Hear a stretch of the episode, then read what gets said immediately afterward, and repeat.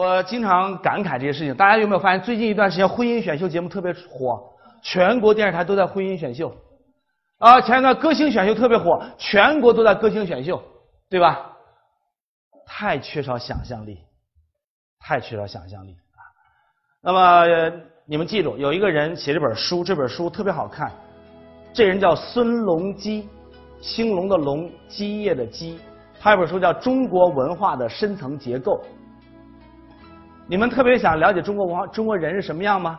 啊，我们想啊，中国人怎么着？中国人怎么着？大家张嘴闭嘴中国人。当然，中国人有很多很多类型，但是中国的文化有一些特点和特征。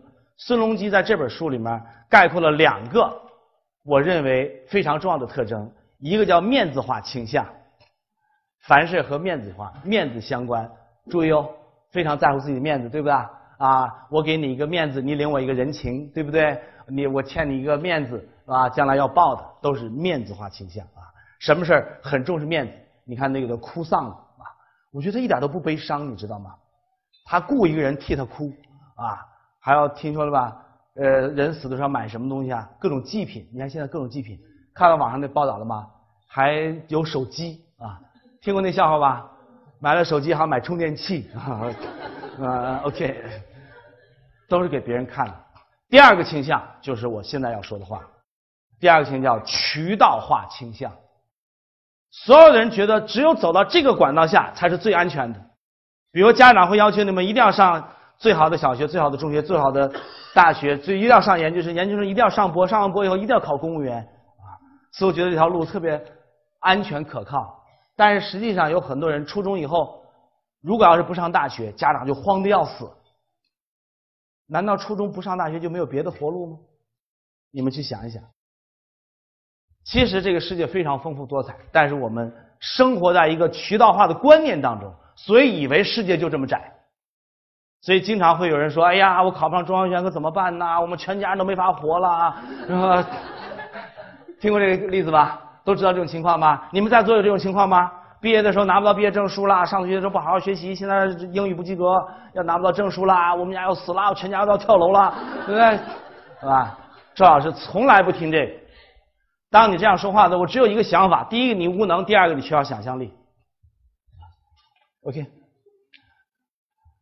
那么，实际上这个文化非常的复杂。我们中国古代，你们学一点中国古代音乐美学史。但你们发现了，我在课堂上经常建议大家学中央学院的很重要的课程《中国古代音乐美学史》当中，谈到了孔子有句话：“放正声，远佞人。”啊，正声什么？流行歌曲。直抒心怀的那种表达人情感的东西，那么孔老夫子不喜欢，呃，他和坏人放在一块儿啊，认为有时候亡国之音啊，有这种想法。不管怎么说，我们中国的传统文化当中一直是要求我们的音乐平和的。所以你们听过这种话吗？呃，你如果你要是读一下蔡仲德教授的《中国古代音乐美学史》，他说中国古代关于和的观念有三个阶段。第一个叫中和，什么中和？情感和理智平衡的，折中的。到了汉朝的时候，罢黜百家，独尊儒术的时候，提出了什么平和？平和什么意思？你的那种内心的欲望要压下来。等到宋儒理学的时候，变成什么淡和？存天理，灭人欲啊！所以你们知道吗？在中国文化有一个特点：当你扼杀自己的时候，你拥有道德上的优越感，知道吗？OK，要我这再把它重复一下吗？当你扼杀了自己的情感的时候，你会有道德上的优越感。为什么呢？因为你在渠道当中了。这是一个很大的问题啊！所以有的时候我非常非常的厌恶有些东西啊，全部都是花里胡哨啊，全部都是花里胡哨啊。其实我觉得人的情感。最适合用音乐来表现，我们干嘛要限制它呢？呃，我曾经听过朱鹏博，你们知道朱鹏博是谁吗？你们很多都不知道哈，有南朱北李之称，南面朱鹏博，北面呢李谷一。其实我个人喜欢朱鹏博，超过喜欢李谷一老师。到目前为止，我仍然觉得朱洪波老师唱的《白毛女》当中哭爹那一段是不可超越的。唯有那种真情，唯有那种直抒胸怀的那样一种艺术家，才能够把这个歌唱成这个样子。把音乐音响打开啊！因为这个歌的第一个音非常的刺激，所以你们一定要全神贯注的注意第一个音，然后请旁边的人把耳朵堵上啊！你们知道突然间发现自己的爹爹被打死的时候什么感觉吗？好了，注意，全神贯注，把你内心蓄积到一定程度以后，喷出这个声音来。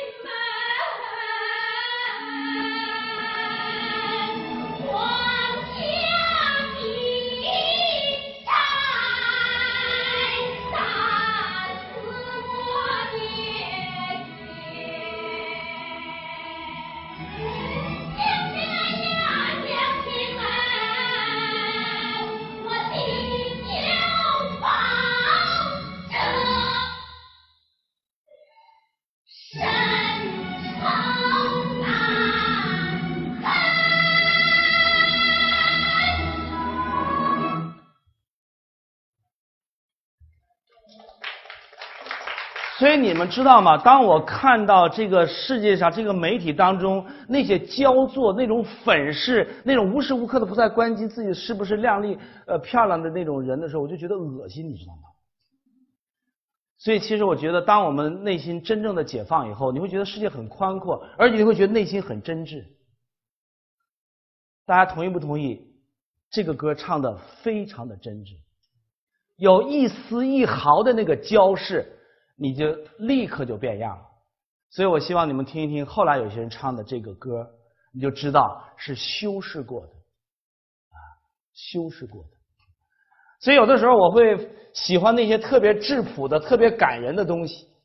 那么这首歌是我特别特别喜欢的，你们也都知道，是帕瓦罗蒂和他的朋友们当中一段卡路索。我们听三个版本的卡路索，让大家知道一下我个人的审美趣味。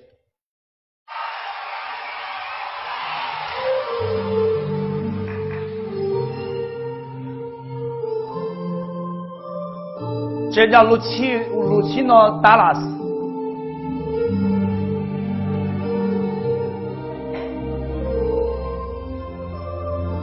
帕瓦罗蒂。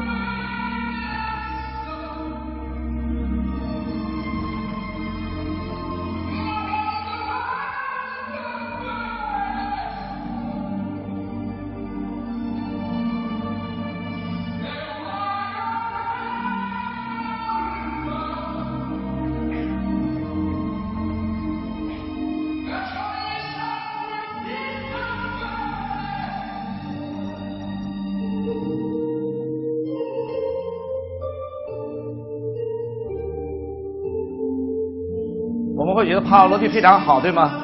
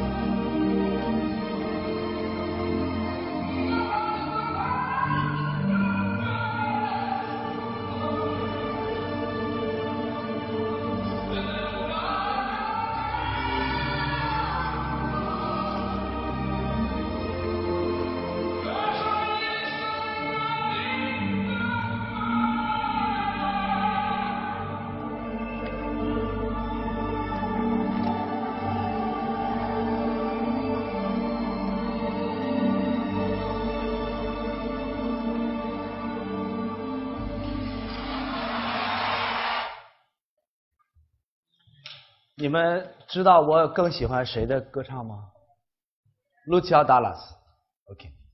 那么实际上，我想看看世界是怎样一点点变化过来的，Vitas。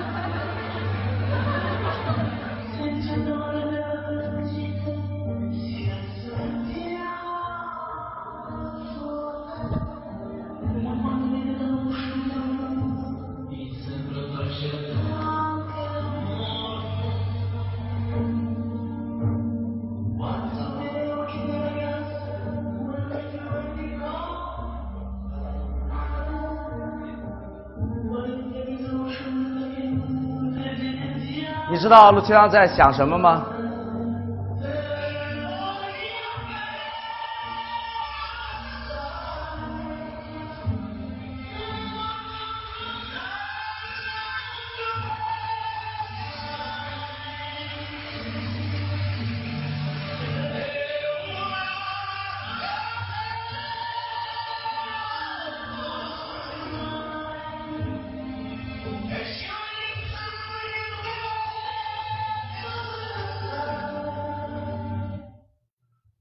问题，是不是大家都喜欢维塔斯？都喜欢是吧？啊，多好看，多帅呀！你要知道这个感觉多逼真。所以我特别希望你们能够想象一下，我们现在的文化都是这个样子的。OK，当你看到画面的时候，你们是不是脑子已经有声音了？OK，有那样的舞台，就有这样的城市，你们知道吗？啊，没有看到底下是天安门那两块五十米长的电子屏幕吧？OK，现在我想洗洗我的眼睛，洗洗我的耳朵，洗洗我的心灵。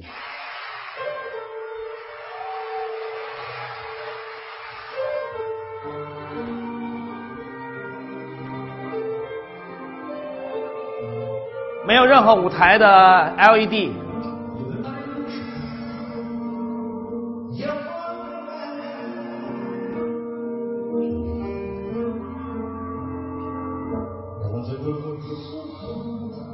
没有任何服装的那种花里胡哨的装饰。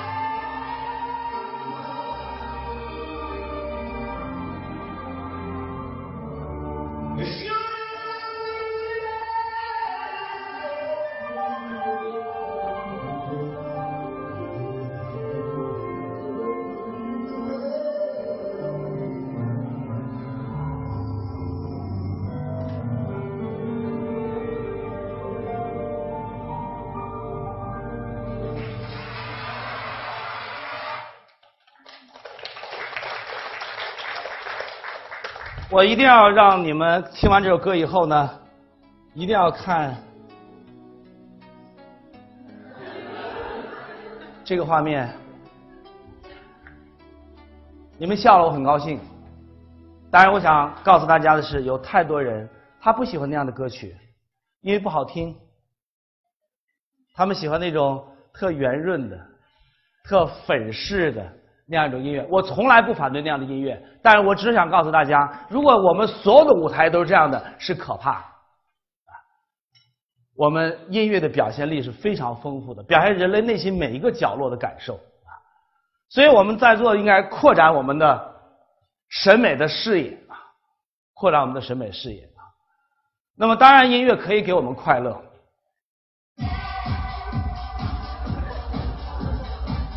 我喜欢这样的音乐，你们知道吗？我的电脑里有好多这样的音乐，想象不到吧？我电脑有各种各样的音乐，有这样的音乐，还有贝多芬的晚期奏鸣曲。还有巴赫的小步舞曲，还有流行歌，邓丽君、卡朋特，还有崔健，各种各样的音乐。我从来不反对任何一种音乐，因为音乐表现人的心情，有什么样的心情就应该有什么样的音乐。这就好像喝酒啊，很痛快，但是实际上我觉得。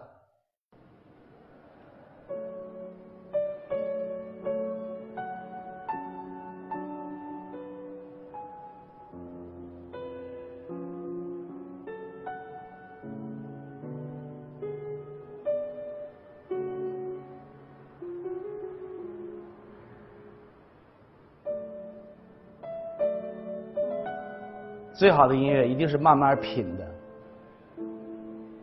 像欣赏美酒一样，看一下，慢慢的喝一口，感受一下，咽下去。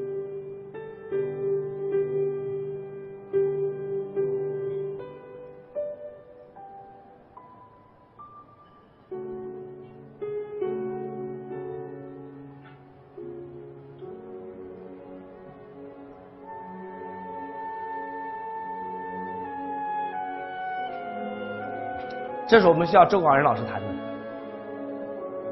周广仁教授演奏的，这是我最喜欢的一个版本。每次听这作品的时候，我都觉得那是用心出来的东西，既自然又温暖，又特别特别的深刻，还极为细腻。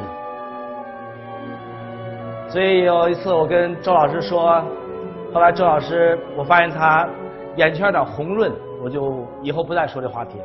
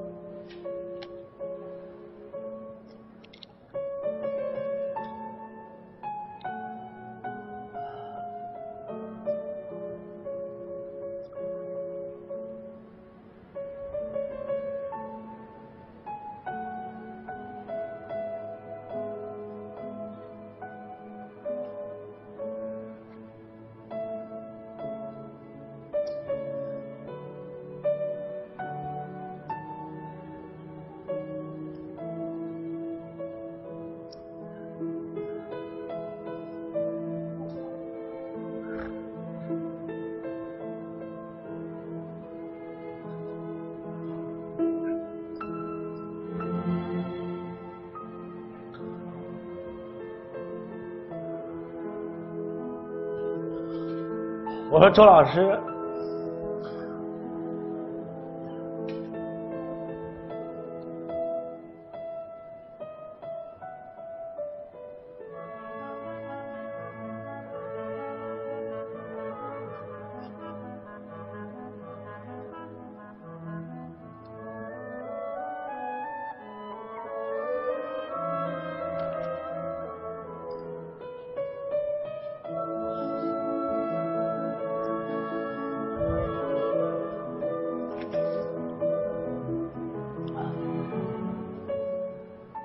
我觉得你家我有点浅。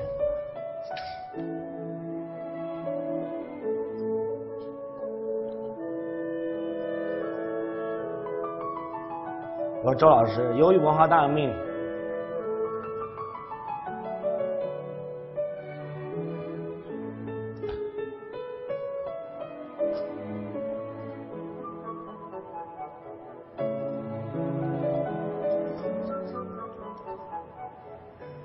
我说中国错过了一个世界级的大演奏家，赵老师，他十年没有弹琴，后来把手指头还砸断了，太可惜了。我听过全世界的一个版本，没有哪个版本像这个版本这么感动我。这赵老师后来文革以后在英国演出的录音。